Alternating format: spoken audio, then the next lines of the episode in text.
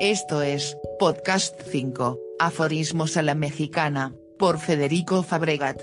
Este espacio forma parte del programa Contigo en la Distancia, Cultura desde Casa.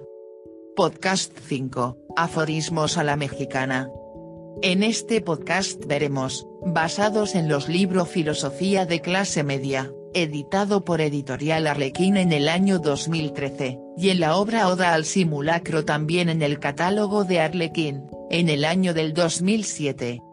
Antes de comenzar, un atento aviso, he elegido que una aplicación le dé lectura al podcast ya que mi capacidad pulmonar y respiratoria ha sido mermada por una enfermedad denominada fibrosis pulmonar idiopática intentando darle visibilidad a este tipo de condiciones graves y un tanto desconocidas, aprovecho el puente que ha generado Secretaría de Cultura con respecto a la epidemia del COVID-19 para además de dar a conocer mi obra, intentar contribuir a la promoción del aforismo hecho en México, y de nuevo reitero, arrojar un poco de luz sobre la salud pulmonar de todos los mexicanos.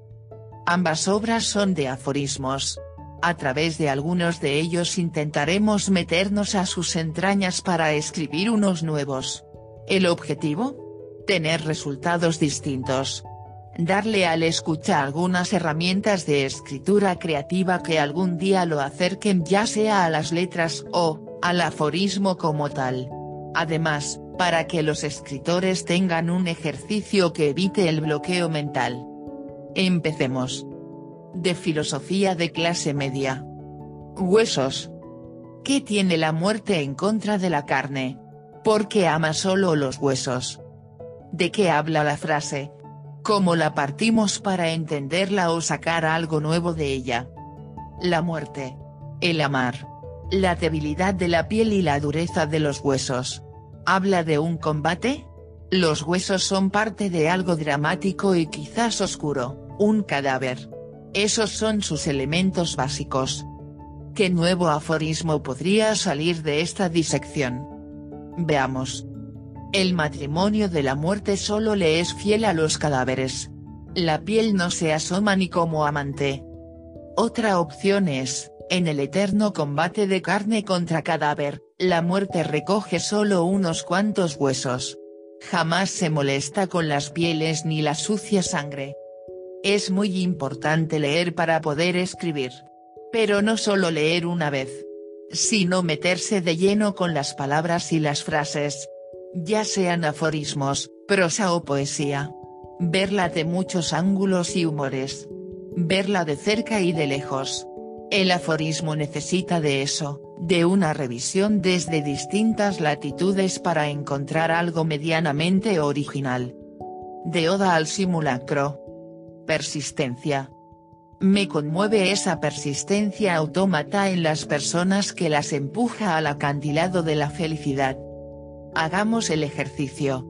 La máxima habla de lo distorsionado en esa idea de la felicidad. Habla de una persistencia autómata, es decir, sin sentimiento ni corazón. Habla de un acantilado. De un empuje. De esa felicidad que puede dañar. ¿La felicidad mata entonces? ¿La buscamos a marchas forzadas? Definir la felicidad sería una tarea primordial, si es que eso es posible. ¿Por qué las personas buscan la felicidad? ¿Quién les dijo que ahí había un destino? Ahora, intentemos basarnos en esta frase para sacar un par más. Vigila todo aquello que te hace feliz porque de ahí vendrá el golpe de la exterminación. Otra sería, la felicidad es un acantilado, pero al menos caes con una sonrisa pintada en la cara. Ahí van dos variantes que juegan con significados parecidos. Eso es algo que se puede hacer a diario si tu objetivo es escribir, este es un deporte divertido que te puede inspirar a construir nuevos conceptos. Otras más para cerrar. La gente cuenta esa leyenda de la felicidad como si la hubieran tocado.